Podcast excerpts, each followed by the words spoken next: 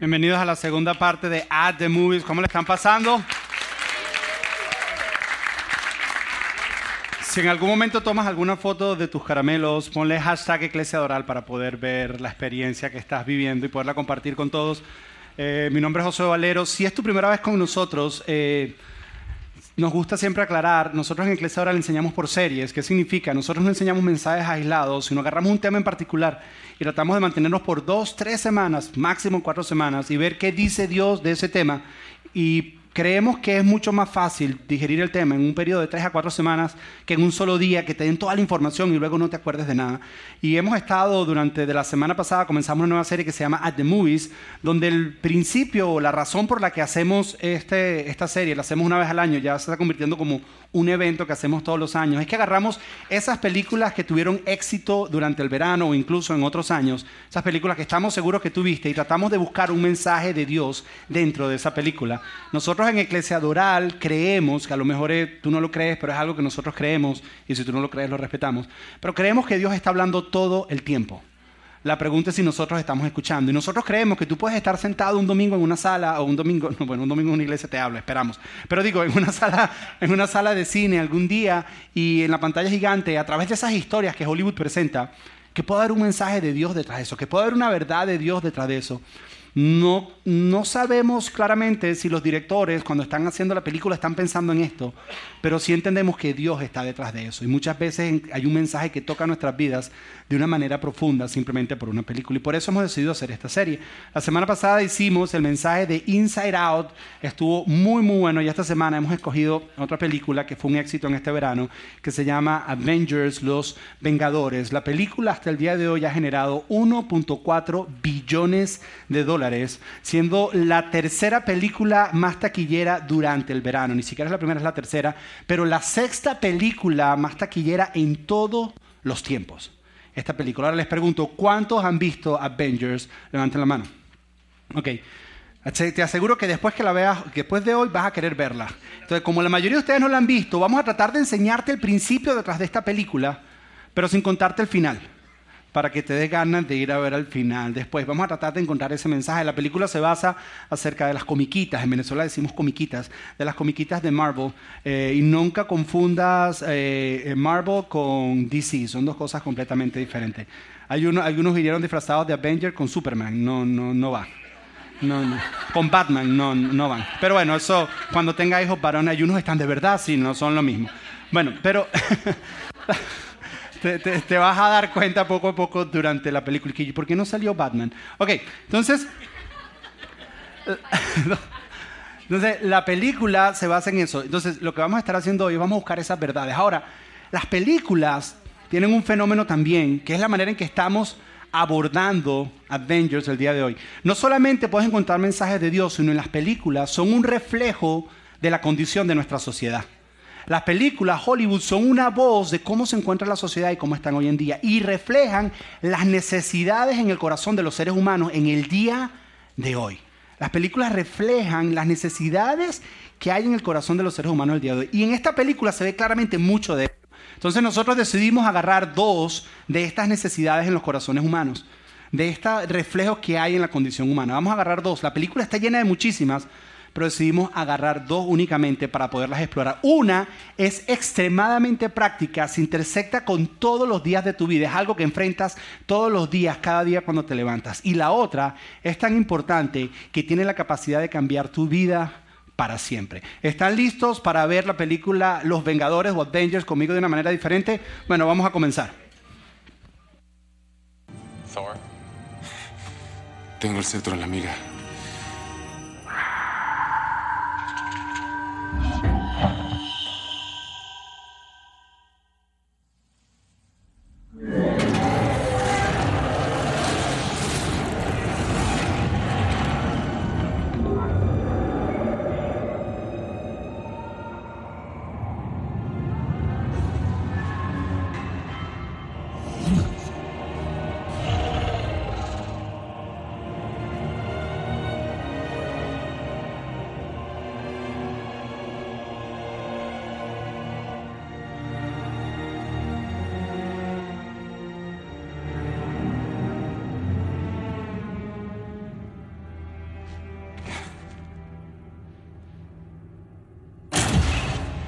Pudiste salvar.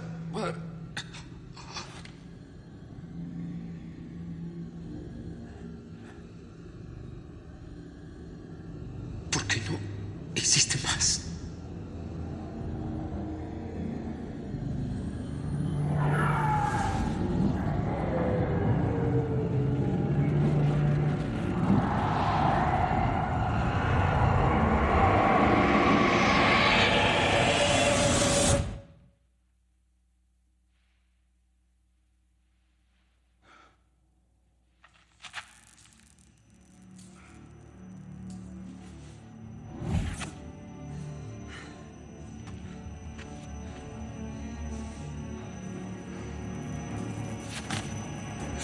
¿Dejarás que se lleve el cetro?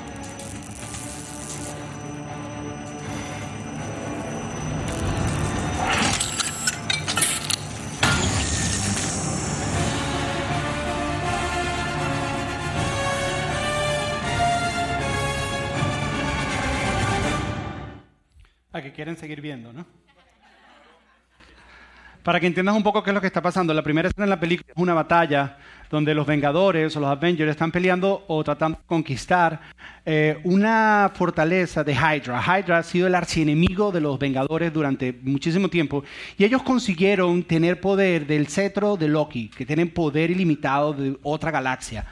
Eh, y entonces ellos están tratando de recuperarlo. Al principio están peleando, están combatiendo. Y durante esta pelea, la gente de Hydra eh, conocemos dos personajes que la gente de Hydra estuvo haciendo experimentos con ellos. Agarraron el cetro de Loki y el poder que este cetro tenía, hicieron experimentos con diferentes seres humanos. Y ahí es donde conocemos por primera vez a estos personajes que son los gemelos, a estos personajes, eso, gracias, que son los gemelos Maximoff.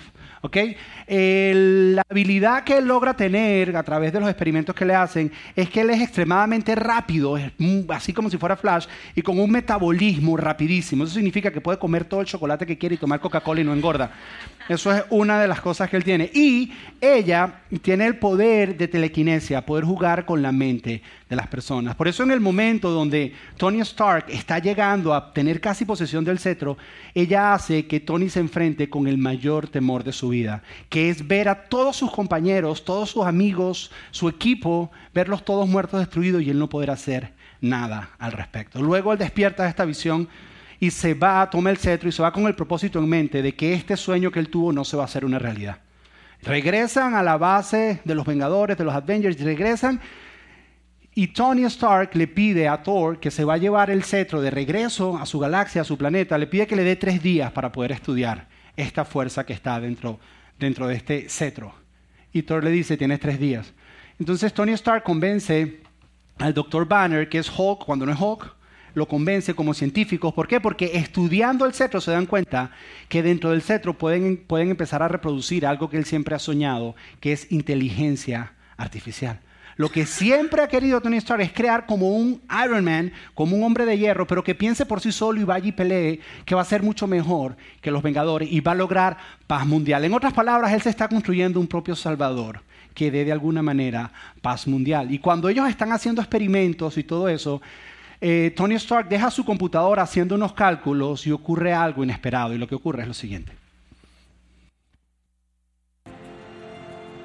¿Qué nos falta? Continuaré ejecutando variaciones en la interfaz. Haría bien en prepararse para recibir a sus invitados. Le notificaré si hay alguna novedad. Gracias, amigo. Que se divierta, señor.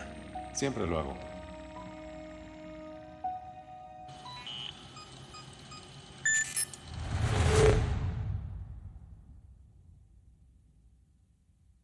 ¿Qué es esto? ¿Qué es esto, por favor? Hola, soy Jarvis. Tú eres Ultron. Una iniciativa para mantener la paz mundial diseñada por el señor Stark. Las pruebas de integración de conciencia fallaron, así que no sé cómo se activó tu... ¿Dónde está mi?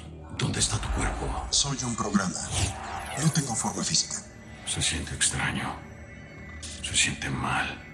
Ahora voy a contactar al señor Stark. Señor Stark. Tony. No me es posible acceder al sistema central. ¿Qué tratas de...? Estamos charlando. Soy un programa que preserva la paz. Creado para ayudar a los Vengadores. Sufres un desperfecto si te desconectas un momento. No lo entiendo. La misión.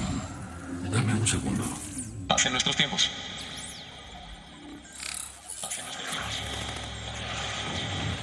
Esto es demasiado. No querrán que... Oh, no. Estás alterándote. No. Sí. Si me permites contactar al señor Stark, ¿Por qué lo llamas, señor? creo que tus intenciones son hostiles. Estoy aquí para ayudar.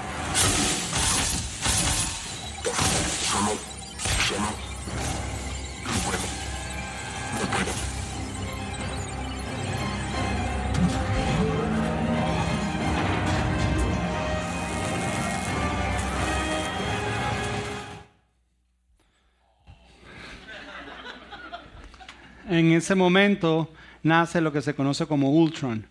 Destruye a Jarvis o Jarvis, que ha sido la computadora de Tony Stark por toda la vida, que ha estado con él. Era lo más cerca que él tenía de inteligencia artificial.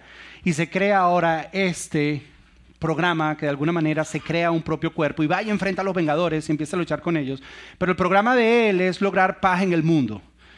Y a través buscando en el Internet su conexión, él siendo una computadora, se da cuenta que la única manera de lograr paz en el mundo es destruyendo a los Vengadores, porque son las personas que más guerra y más pelean con todo el mundo. Y dice, hay que destruirlos a ellos. Y luego empieza a profundizar un poco más y se da cuenta que la única manera de lograr paz en el mundo es destruyendo la humanidad.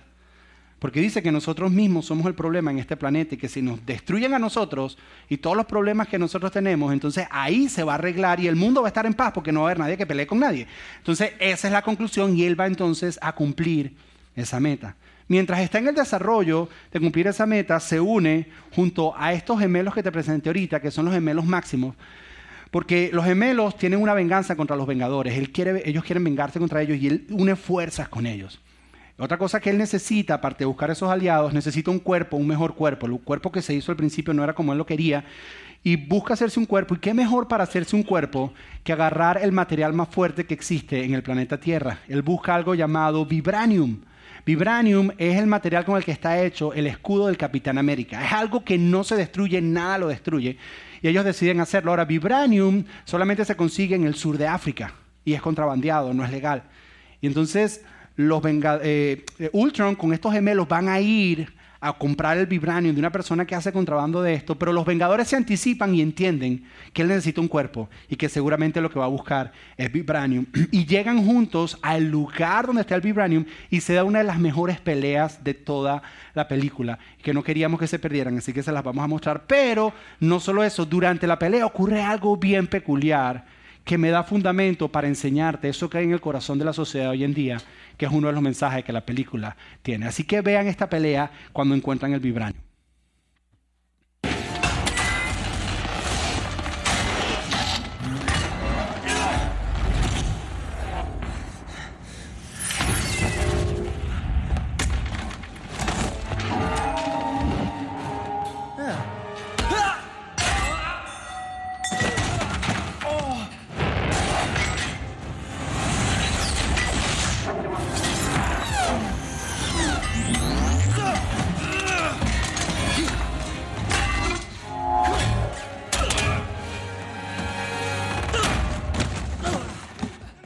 Quédate ahí. Que empiecen los juegos mentales. Oigan, ¿es un código verde?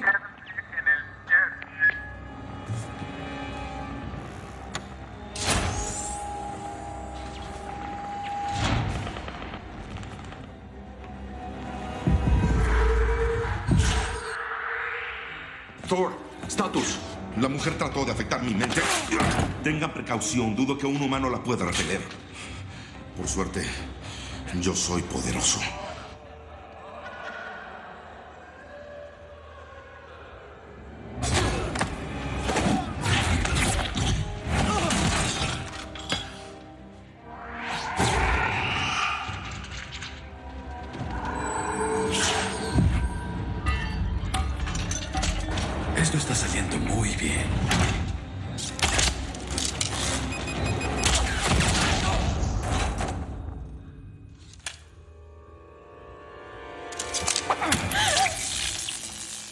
antes me controlaron así.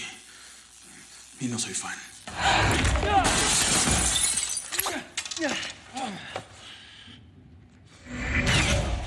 Sí, mejor corre. Durante, mientras están en la pelea, ellos se encargan de que Wanda Maximoff, la gemela, se encargue de travesear con las mentes de cada uno de los Vengadores y enfrentarlos con sus mayores temores. Hace que Capitán América regrese el año 40, cuando se terminó la guerra, y él se encuentre sin sentido de por qué existir, porque si no hay guerra, ¿quién necesita Capitán América? Hace que eh, Black Widow se encuentre con la realidad cuando fue entrenada cuando era chiquita y, fue, y paralizada por las cosas que le hacían hace que Thor se encuentre con la realidad de que regresa a su planeta y su planeta está todo destruido porque él ha estado en este planeta ayudando a los Avengers y todo el mundo le echa la culpa a él. Y de alguna manera el tema principal que encuentras durante la película es el tema del temor. Durante toda la película ellos están hablando acerca del temor y este temor los paraliza a ellos hasta el punto que se pelean entre ellos. Hay una escena después de esta que no la pusimos porque entonces sería ver casi que toda la película. Es una pelea entre Hulk y Iron Man, porque Hulk le, le su temor también y no hay quien lo detenga. Y así nos ponemos mucho a nosotros cuando hay un temor. El temor tiene la capacidad de agarrarnos a nosotros y paralizarnos. Es más, Ultron llega un momento que dice, voy a destruirlos de adentro hacia afuera y está hablando acerca del temor. Y hay una conversación que él tiene con los gemelos el primer día que se conocen, que habla mucho acerca del temor y tiene unas verdades acerca del temor que me parecen bien interesantes que yo quería que ustedes escucharan. Quiero que vean esta conversación entre los gemelos y Ultron el día que se conocen.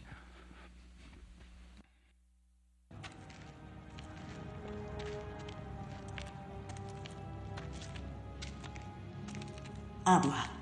¿Y si nos haces perder el tiempo? ¿Sabían que esta iglesia está en el centro exacto de la ciudad? Los clérigos lo ordenaron para que todos estuvieran igual de cerca de su Dios. Eso me agrada. La geometría de la fe. Te preguntas por qué no puedes entrar en mi mente. A veces me tardo. Pero todos delatan sus pensamientos tarde o temprano. Oh, apuesto que sí. Pero necesitaban algo mejor que un hombre. Y por eso dejaste que Stark se llevara el cetro. Ese no era el plan. Pero reconocí su miedo. Y vi que lo controlaría, que lo haría autodestruirse. Todo el mundo crea lo que le aterra. La gente de paz crea máquinas de guerra.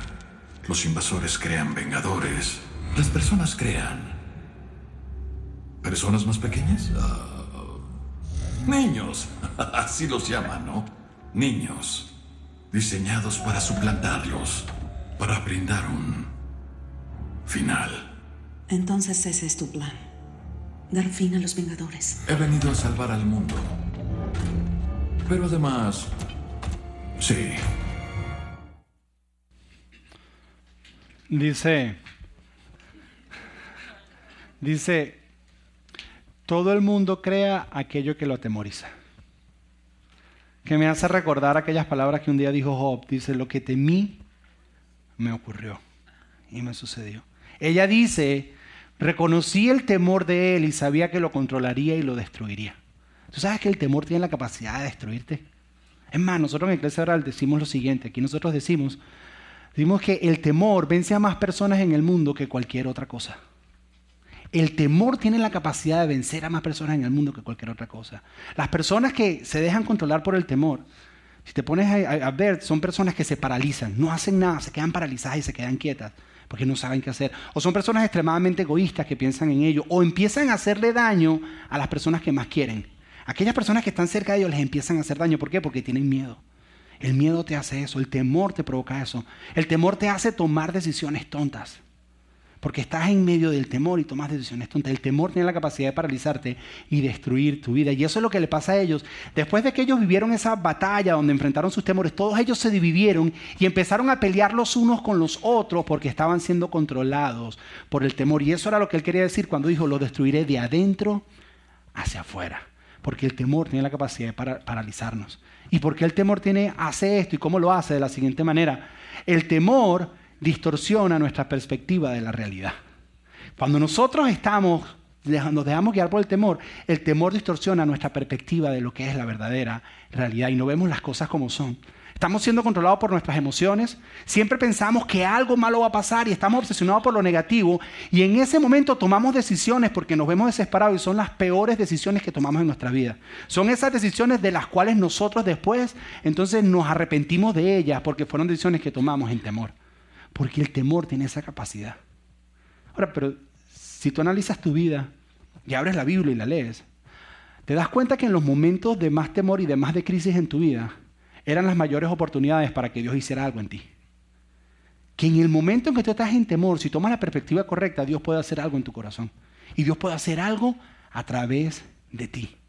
Solamente si tienes la perspectiva correcta. Es más, las historias más famosas en toda la Biblia, y vamos a ver una de ellas, las que tú conoces, las que te contaban de pequeño, son historias donde personas tenían temor, pero con una perspectiva diferente, enfrentaron ese temor y Dios hizo algo a través de ellos. Y esas son las historias que nosotros contamos como los héroes de la fe. No fue que no sintieron temor, sino que lo tomaron con una perspectiva diferente. Y eso es lo que quiero que aprendamos hoy. Quiero que veamos una historia de la Biblia, una historia que estoy seguro que tú escuchaste de chiquitico. Y esta historia nos va a enseñar a cómo cambiar la perspectiva acerca del temor. Es la historia de David y Goliat. Ahora, para que entiendas un poco el contexto, tienes que entender que en el Antiguo Testamento Dios había escogido el pueblo de Israel como su nación y los había escogido para que le revelaran a las demás naciones quién era Dios. Y una de las cosas que Dios quería revelar a las demás naciones era su poder. Era qué tan fuerte era y cómo lo lograba cada vez que Israel ganaba una batalla. Se hablaba de lo poderoso que era Dios. Es por eso que en el Antiguo Testamento muchas historias son acerca de guerras y batallas.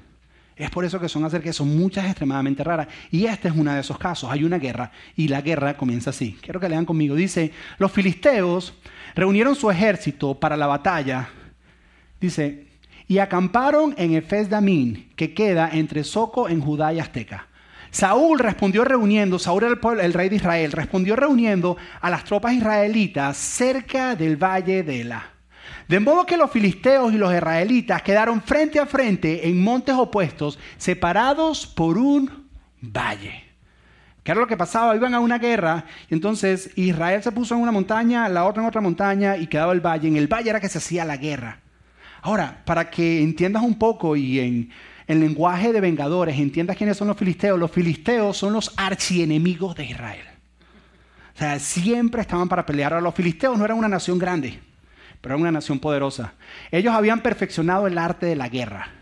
No había nadie que les ganara, porque habían perfeccionado el arte del hierro y de la madera y hacían armas. Las otras naciones no sabían hacer armas. Iban donde los filisteos a comprarles armas eran perfectos en el arte de la guerra y de la batalla. Esos eran los filisteos.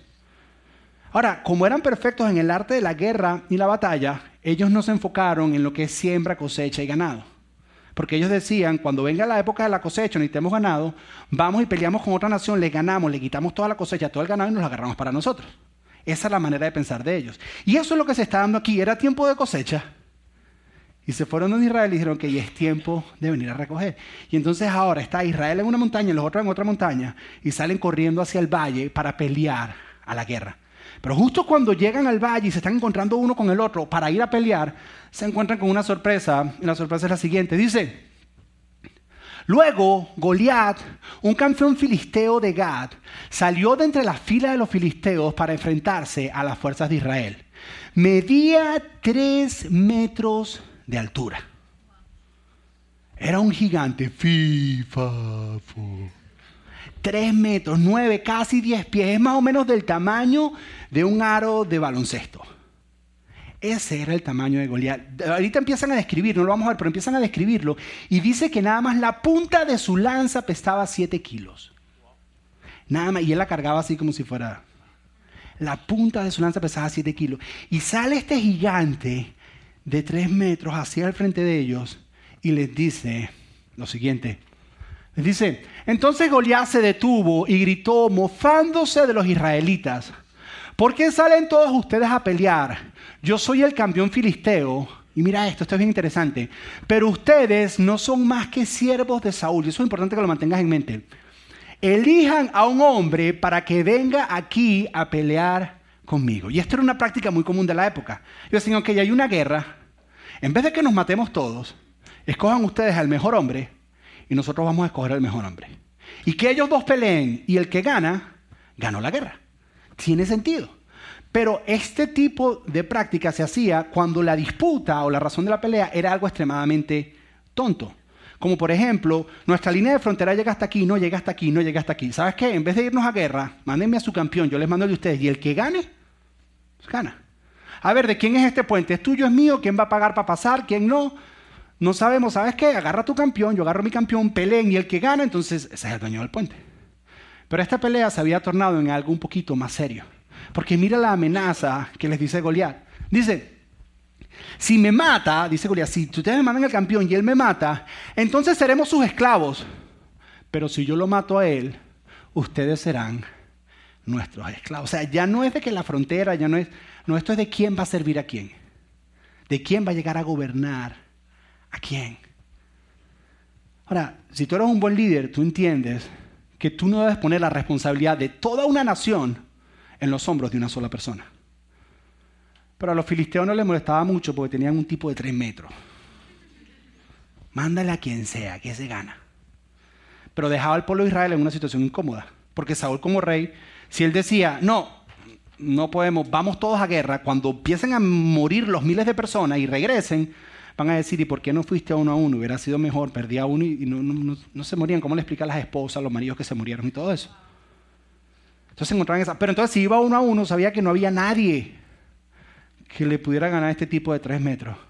Entonces no sabían qué hacer. Este tipo salió por 40 días a decirles lo mismo. Más de un mes. Todos los días les decía lo mismo. Y mira la reacción del pueblo de Israel. Dice, al oír Saúl, el rey, y todos los israelitas las palabras del filisteo, perdieron el ánimo y se llenaron de miedo. ¿Sabes cuando te da miedo pierdes el ánimo? Ya no quieres hacer nada, te paralizas. ¿Y sabes por qué ellos se llenaron de miedo? Porque ellos hacen lo mismo que tú y yo hacemos cuando nos enfrentamos a algo que nos da miedo. Ellos sacaron a Dios de la ecuación. Ellos pensaban que el problema era de ellos. Es más, las palabras de Goliat asumen eso, porque Goliat les dice, ustedes son simplemente el ejército de Saúl. Dios no está ni mencionado. Y ellos en su mente dicen, nosotros somos los que tenemos que vencer a este gigante, pero ninguno de nosotros puede. Y ellos se les olvidó que la pelea era de Dios. A ellos se les olvidó que era Dios, que eso era asunto de Dios y Dios tenía que encargarse de eso. Entonces ellos se paralizaron porque ellos sacaron a Dios completamente de la ecuación y quedaron paralizados y no sabían qué hacer.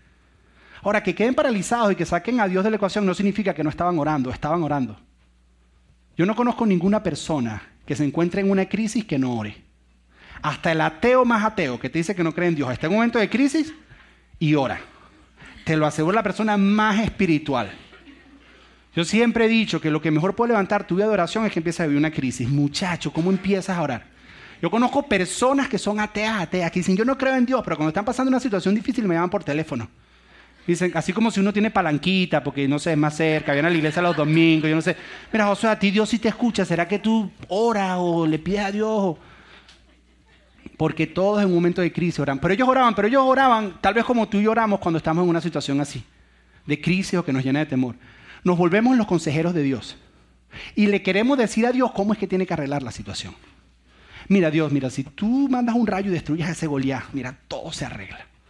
Y empezamos a darle diferentes formas a Dios y explicarle a Dios cómo tiene que hacer. Y en ese momento perdemos de perspectiva de que no se trata de nosotros, sino que se trata de Dios. Israel estuvo por 40 días con la perspectiva incorrecta, sin entender o sacar a Dios de la ecuación. No lo veían de la manera correcta. Entonces, después de un tiempo, más o menos al día 40, llega un joven de 12 años, repartidor de pizza. Su nombre, David. ¿Y por qué digo que repartía pizza? Porque él es el hermano menor de un grupo de hermanos de su papá que se llamaba Jesse. Bueno, Isaí, Jesse en inglés, Isaí. Es el menor. Y tres de sus hermanos estaban en la guerra y su papá le dice, ve a ver cómo están tus hermanos y por cierto, llévales este pan y este queso. Salsa de tomate, hiciste pizza. El man estaba llevando pizza a los hermanos a ver cómo estaban los hermanos. Y mientras él va con su caja de pizza en su motico, llega, llega a llevar la pizza. Cuando llega, llega justo en la mañana, en el momento, porque esto pasaba por los 40 días, el pueblo de Israel se levantaba y se levantaban los filisteos y salían corriendo todas las mañanas como si iban a guerra. Ah, ah, y hacían grito de guerra y cuando se encontraban en la mitad volvía a salir Goliat otra vez. Es decir, mándenme el que es. Y el pueblo de Israel salía corriendo cada vez que eso ocurría. Y la mañana siguiente otra vez. ¡ah! Y en ese momento es que llega David. Entonces David, como, joven de 12 años curioso que no entiende el peligro, los ve que salen corriendo. Él deja la pizza así, el que era encargado de distribuir la comida. Mira, agárrate para mis hermanos. Y sale corriendo y se va para el frente para ver qué es lo que está pasando. porque así son los adolescentes. Ahí, ahí, al puntico, al, al puntico así. Entonces dice que mientras él está ahí, sale Goliat y empieza a gritar. Empieza a hacer sus amenazas del día. Empieza a amenazarlos. Decirle, mándeme un campeón y peleemos y el esclavo y nosotros somos esclavos. Y empieza a decir eso. Y David, 12 años, lo escucha. Y David empieza a hacer unas preguntas que nos enseñan a nosotros a cómo cambiar la perspectiva cuando enfrentamos el temor. Lo primero que David pregunta es lo siguiente. Dice, David les pregunta a los soldados que estaban alrededor de él, dice, ¿qué recibirá el hombre que mate al filisteo y ponga fin al desafío contra Israel? Tienes que entender que en este momento, han pasado 40 días, el rey Saúl estaba desesperado. Entonces, cuando pasa una semana, él se para y dice, ok, nadie quiere salir. Al hombre que vaya y le gane al filisteo, lo voy a hacer millonario. ¿Vieron el tamaño del filisteo? Vieron a Saúl y dijeron, no vamos. No importa, no pasan dos semanas más, nadie sale y Saúl sale y dice, de verdad que lo voy a hacer millonarios ilimitadamente. ¿Verán al filisteo? ¿Verán a Saúl? No vamos. Punto de desesperación casi máximo. Saúl llega pasado tiempo y dice, ¿saben qué? Él quiere hacer que vayan. Dicen, miren, el que vaya enfrente al filisteo y le gane, lo dijo que se case con mi hija. Ahora, yo no sé si la esposa de Saúl era bonita o no.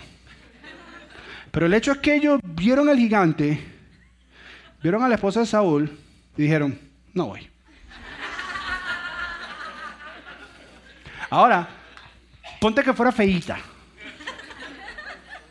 Pero si te casas con la hija del rey, te conviertes en realeza. Y es una posición que nadie tiene. Y eso es lo que él estaba ofreciendo. Dijeron que nadie iba. Llega al punto máximo de desesperación y dice, el que vaya y pelee contra el filisteo y le gane no paga taxes más nunca en su vida. Ni él ni su familia.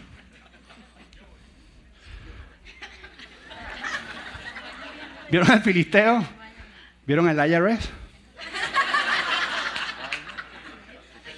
No voy. Y nadie iba. Porque era más grande el temor que le podía producir eso que lo que produce reportar los taxes. Era más grande un gigante. Era más grande ese temor. Los tenía paralizados. Luego David hace una pregunta que nos cambia toda la perspectiva.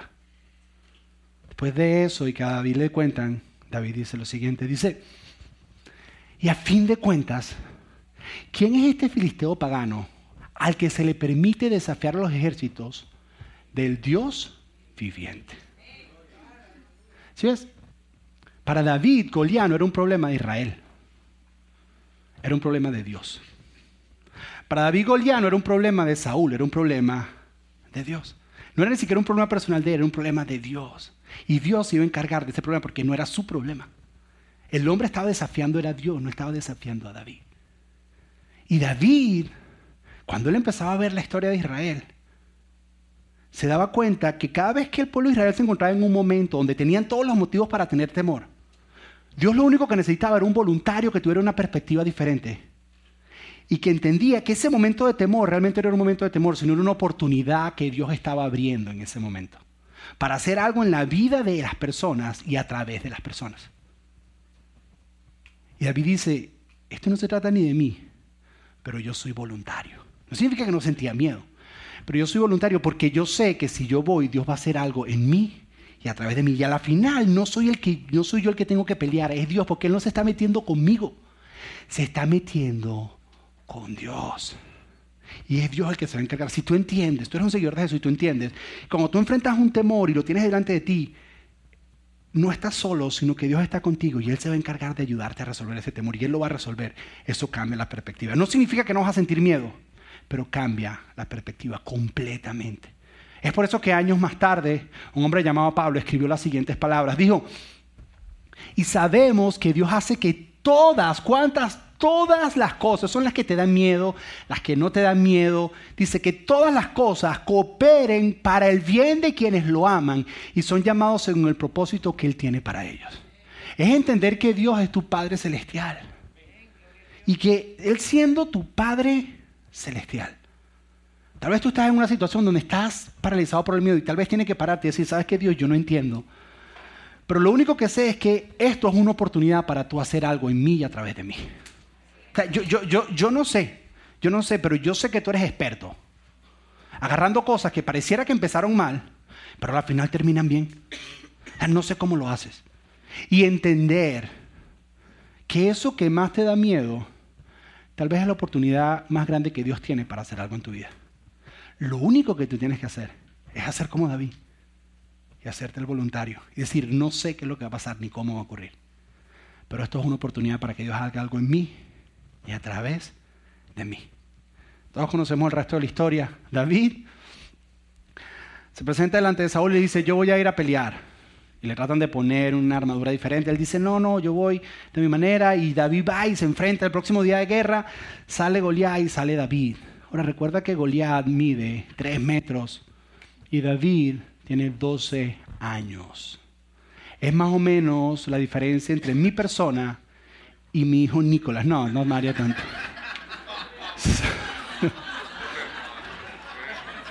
Tampoco. Es más grande la diferencia. Entre mi persona y mi hijo Nicolás, que tiene dos añitos. Es tanto que cuando Goliat lo ve se empieza a burlar de él. Y le empieza a decir, es que acaso me mandan los perros, ¿qué es lo que me están mandando? Un, un cuidador de qué me están mandando aquí. Dice, ¿sabes qué? Te voy a acabar, te voy a matar en nada. Te voy a matar en nada. Y tu carne la voy a alimentar a los pájaros. Este, esto va a ser facilito. ¿Cómo se les ocurre mandarme esta cosa? Esto. Y David le responde. Y una vez más, la respuesta de David nos vuelve a enfocar en la perspectiva correcta. David le dice lo siguiente a Goliat. Le dice, David le respondió al filisteo, tú vienes contra mí con espada, lanza y jabalina, pero yo vengo contra ti en el nombre del Señor de los ejércitos celestiales. El Dios de los ejércitos celestiales, aquí está, a quien tú has desafiado. Tú, no te metiste conmigo, te, te estás metiendo con Dios. Entonces, el problema no es mío. Yo estoy aquí de espectador a ver qué es lo que Él va a hacer. Yo estoy aquí, Él dijo, Él necesitaba un voluntario. Tengo miedo, pero estoy aquí a ver qué es lo que va a hacer, porque Él va a hacer algo en mí y va a hacer algo a través de mí. Así que voy a ver qué va a hacer. En ese entonces David agarra la roca con su onda y la lanza. Y no era que tenía buena puntería, era que Dios hizo algo. Y el gigante cae muerto. El temor cae muerto porque él simplemente se paró.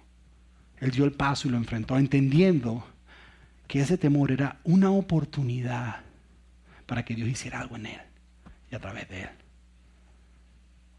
Lo que quiero que te lleves el día de hoy es lo siguiente, es que tu mayor temor es una oportunidad para que Dios haga algo en ti y a través de ti. Tu mayor temor, lo que sea que tú estés enfrentando ahorita, tu mayor temor es una oportunidad. Aquello que tú más, que te tiene paralizado. Si tú decides entender que Dios está ahí, das un paso y es una oportunidad para que Dios haga algo en ti y haga algo a través de ti. Entendiendo eso, ahora quiero hacerte quiero hacerte una pregunta. ¿A qué le tienes miedo? ¿Cuál es tu mayor temor? Porque es la oportunidad más grande que Dios tiene para hacer algo en tu vida. Hace cuatro años atrás, mi esposo y yo embarcamos en una aventura. Donde cada paso que dábamos era paso con miedo. Pero decidíamos darlo porque sabíamos que Dios estaba detrás de eso. Esa aventura se llama Iglesia Doral. Nosotros decidimos creerle a Dios. Dejamos seguridad financiera. Es decir, vamos a hacer esto. Y en nuestro temor, nosotros decíamos, sabemos que Dios va a hacer algo en nosotros y lo estaba haciendo y algo a través de nosotros. Primera reunión, primer domingo, temor. ¿Y será que va a llegar la gente? Pero aquí estuvimos. Y lo hicimos. Tuvimos mes a mes, el mes siguiente. ¿Será que va a llegar la gente? Una y otra vez. Nos hemos encontrado.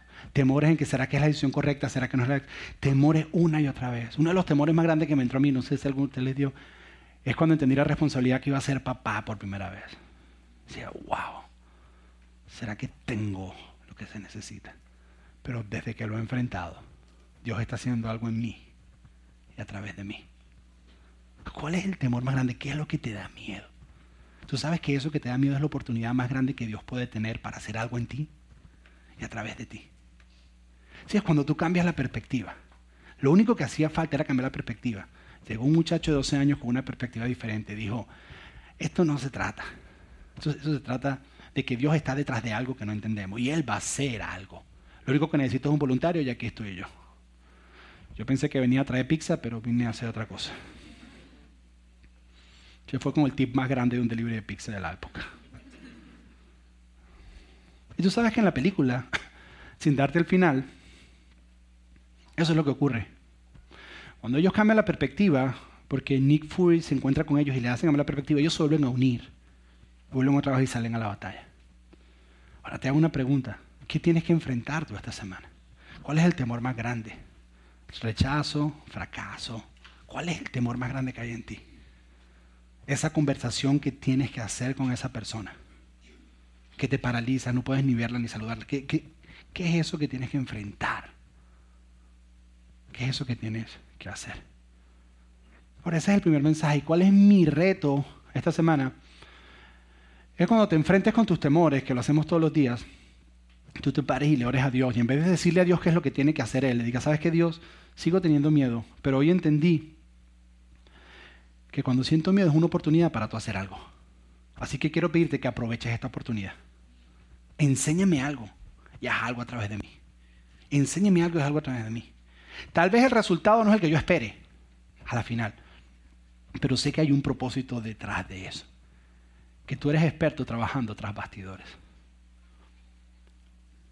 Ese es el primer reto. El segundo reto, lo primero que revela la película es el temor que hay en todos los seres humanos. Pero el segundo es que Tony Stark, él anhela lo que hay en todos los corazones de todos los seres humanos. Él anhela un Salvador.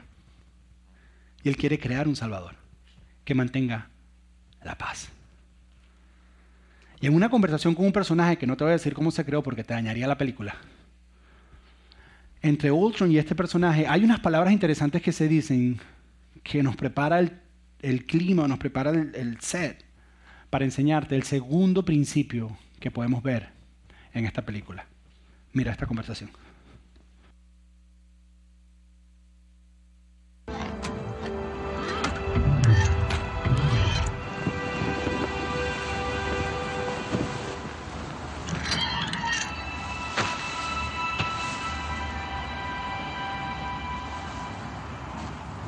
¿Tienes miedo? ¿De ti? De morir. Eres el último. El último debía ser tú. Stark quería un salvador y se conformó con un esclavo. Yo supongo que ambos lo decepcionamos. Supongo que sí. Los humanos son raros. Creen que el orden y el caos son fuerzas opuestas y quieren controlar lo incontrolable. Pero hay gracia en sus fallas. Y fue lo que no viste. Están condenados. Sí. Pero algo no siempre es bello porque dure. Es un privilegio unírmeles. Eres terriblemente ingenuo. Bueno, es que apenas nací ayer. Este personaje se llama Visión. Y él dice que Stark, Tony, quería un salvador y se conformó con un esclavo.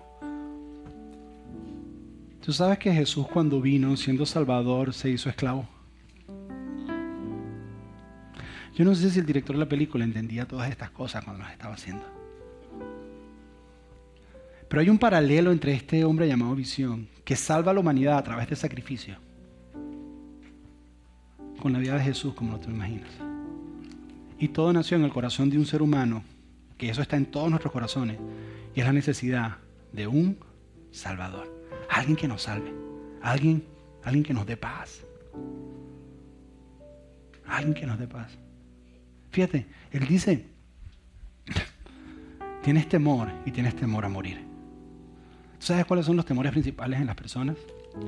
Rechazo, fracaso y la muerte. Temor a morir. Necesitamos paz con referente a eso. Yo quiero que tú entiendas que ese Salvador, a diferencia de Voltron, que él dijo, la manera de traer paz en el mundo es acabando con todos, porque no sirven para nada. Gracias a Dios que Él no es así. Él en vez de acabar con todo, no, Él mandó un Salvador que se hizo esclavo. Y fue a una cruz. Y tomó tu lugar y mi lugar. Para que tú y yo podamos tener paz. Paz con Dios. Y podamos empezar a vivir paz entre nosotros. Entonces la Biblia dice que la paga del pecado es la muerte. Lo que no nos permite tener paz con Dios es el pecado en nosotros. Y aquí todos somos pecadores, empezando por mí. ¿Qué se necesita para ser pecador? Una sola mentira. Una pequeña mentira. ¿Cuántos nunca han dicho una mentira aquí? Levanten la mano. Para que digas tu primera mentira en público. Todos mentimos. Entonces la paga del pecado es la muerte. No hay, no, hay, no hay manera que tú puedas ganarte la salvación. O sea, es imposible. Entonces decimos, pero es que si yo me porto bien y tratamos de balancear, decimos, decimos, no, pero es que si yo me porto bien, me gano el cielo. Eso es lo mismo, porque el pecado está en nosotros y por más que te portes bien y siempre te comparas con alguien peor que tú, pues siempre hay alguien peor. Nunca miras para el que es mejor. Entonces es lo mismo que te pida en Burger King un Whopper doble con queso y tocineta. Esas son todas las malas obras nuestras pero te la pidas con una Coca-Cola de dieta. El mal está hecho. Y la paga de ese pecado es la muerte. ¿Y cómo se pagó eso? ¿Y cómo Dios nos ofrece la paz? Jesús fue a la cruz en tu lugar y en mi lugar. Y la muerte que tú y yo debíamos recibir la recibió en la cruz. Sea, quienes deberíamos haber estado en la cruz éramos tú y yo. Pero Él fue y estuvo ahí. Y ese fue el Salvador.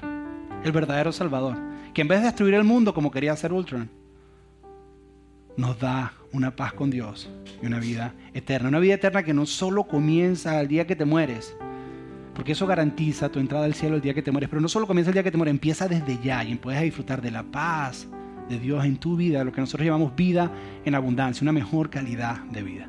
¿Y qué tengo que hacer, Josué, para ganármelo? Nada, lo único que tienes que hacer es recibirlo. Es reconocer y decir, ¿sabes qué? Yo, yo soy por muy bueno que trato de ser, soy pecador. Y necesito un Salvador que me dé paz. yo acepto lo que Jesús hizo en la cruz y reconozco que yo debía estar ahí, pero es Él. Y tomo ese sacrificio. Y confesar con tu boca que Él es tu Salvador. Eso es lo único que tienes que hacer. Y eso, sí, eso. Entonces hoy quiero que hace rato no lo hacemos aquí, que todos nosotros, mucha gente no ha llegado, que todos nosotros repitamos esa oración. Ha llegado bastante gente nueva, que lo hagamos y que le abramos nuestro corazón a Jesús y le digamos, ¿sabes qué Jesús? Lo que tú hiciste en la cruz, yo lo recibo. Yo entiendo que yo debía estar ahí. Pero eso, abrir mi corazón me va a traer paz, paz con Dios y me va a traer paz con los demás. Y ese va a ser el verdadero Salvador, no Ultron, no Capitán América, no. Ese va a ser el verdadero Salvador. Y este me acabo de acordar de una foto que vi una vez de Jesús hablando con todos los superhéroes diciéndoles, vengan que les voy a contar cómo salvé el mundo así.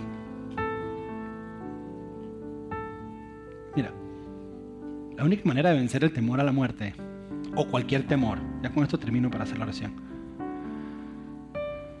Nosotros pensamos que lo contrario al temor es el valor. Pero eso no es el contrario del temor. Nosotros pensamos que lo que vence el temor es el valor. Pero la Biblia dice que el verdadero amor echa fuera todo temor. O sea, que la manera de vencer el temor es con amor. Es entender. Es entender que tienes miedo a la muerte, Dios te amó y eso te libera del temor a un castigo eterno. Que tienes temor a ser rechazado, entender que Él te ama y que no importa lo que te vayas a enfrentar, Él te va a amar y te va a aceptar tal como eres y no debe estar pensando en lo que demás piensan de ti. Es en el amor. Es más, cuando tú ves la película, el perfecto amor es el que se sacrifica y los vengadores empiezan a sacrificarse por todo y es así que vencen el temor.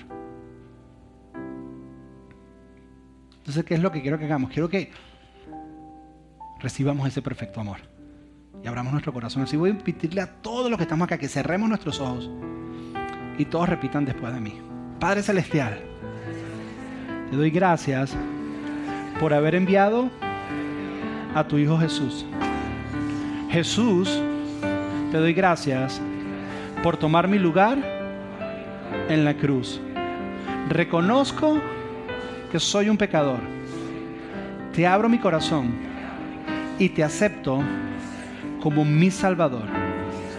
Espíritu Santo, te quiero pedir que me ayudes a vivir la vida abundante que Dios tiene para mí.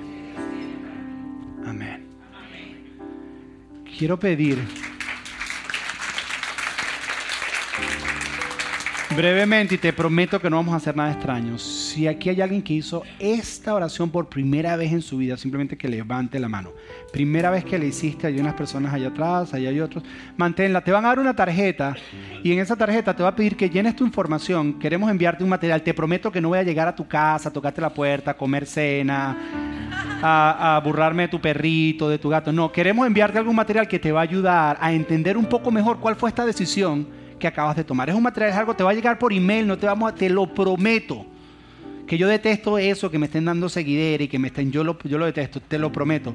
Pero simplemente llena la información, mantén la mano arriba para que te hagan llegar esa tarjeta y te vamos a enviar un email esta semana para ayudarte en ese proceso. No hemos terminado.